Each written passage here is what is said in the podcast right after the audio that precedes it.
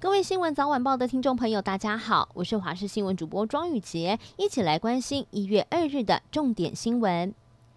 有不少地方政府的食安自治条例规定，来计零检出，被行政院政务委员罗秉成认为是违宪。罗秉成本来说哪个公务员开罚就要送惩戒，不过后来行政院又改口，不会为难公务员，只是被开罚的业者或是民众当然可以申请救济或者是申请惩戒。台北市长柯文哲痛批中央成了太上皇，蓝营立委也批评地方自治条例有没有违宪，应该是送司法院认定，并不是行政院可以自行决定。一场中央与地方的视线战即将开打。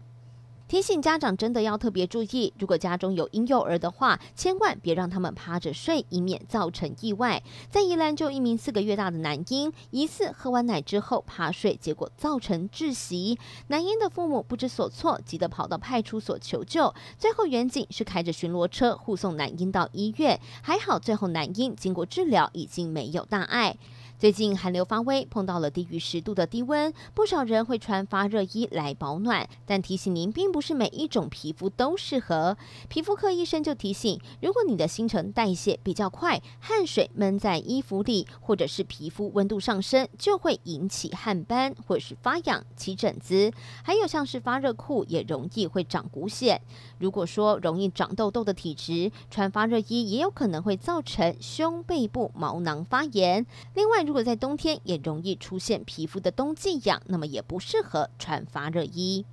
受到疫情的影响，很多人减少出门，就有医生推估，二零二零有机会出现疫情婴儿潮。不过，根据内政部最新的统计显示，二零二零的新生儿出生人数，截至十一月为止，只有十四万七千多人。专家就估算，即使加上十二月的出生人数，最多也不会超过十六万三千人，和往年相比，创下了史上的最低纪录。您知道哪些职业妇女比较容易得到乳癌吗？根据一项劳动部劳动及职业安全卫生所的研究报告指出，发现了批发及零售业、金融及保险业，还有像是律师、会计师等为主的专业科学及技术服务业，以及医疗保健及社会工作服务业的女性劳工，比起其他职业类别的女性劳工，更容易得到乳癌。询问医师，怀疑可能是和生活作息还有压力指数有关，建议上班族女性，尤其是晚生的妇女，可以定一起做检查，才能够避免乳癌找上门。